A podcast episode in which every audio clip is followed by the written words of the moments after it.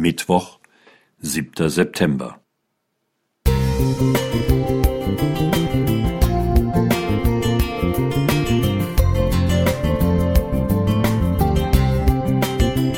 Ein kleiner Lichtblick für den Tag.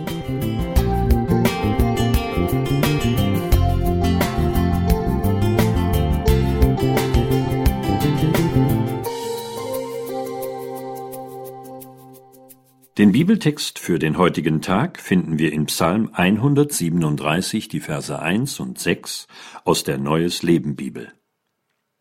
An den Flüssen Babylons saßen wir und weinten, wenn wir an Jerusalem dachten.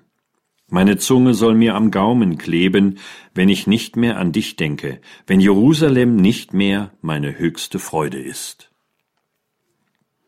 Der Psalm 137 drückt eine tiefe Sehnsucht nach der Stadt Jerusalem aus. Manch einer mag genauso wie die Juden vor etwa 2600 Jahren seine Heimat verloren haben und diese Gefühle nachvollziehen können.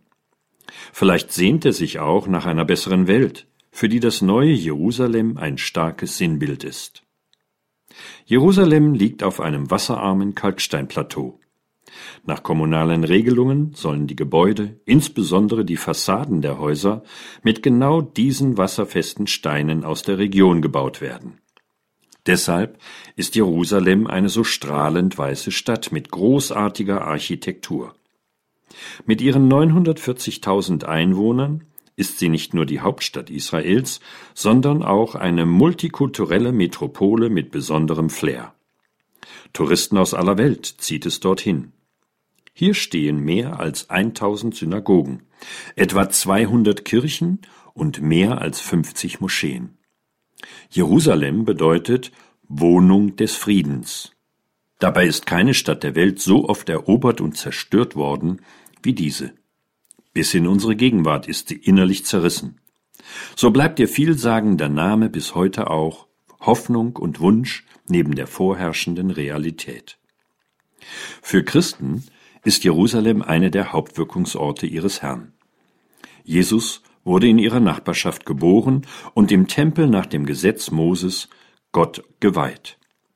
Später hat Jesus im Tempel gelehrt und gewirkt. Im Garten Gethsemane hat er im Gebet mit dem Tode gerungen und ist gefangen genommen worden. Auf dem Hügel Golgatha, der sich damals außerhalb der Stadt befand, wurde er gekreuzigt. Vom Ölberg aus fuhr er gen Himmel. Die Offenbarung beschreibt eine neue Stadt Jerusalem. Diese Stadt ist erfüllt von der Herrlichkeit und Reinheit Gottes. Sie hat keinen Tempel mehr, weil Christus selber ihr Tempel ist. Es gibt dort keine Lieblosigkeiten und keinen Tod, sondern ewiges Leben. Diese Stadt ist ein Sinnbild des ewigen Lebens, eines neuen Himmels und einer neuen Erde, wie es der Liederdichter ausdrückt, Jerusalem, du hochgebaute Stadt, wollt Gott ich wär in dir. Eberhard Schulze Musik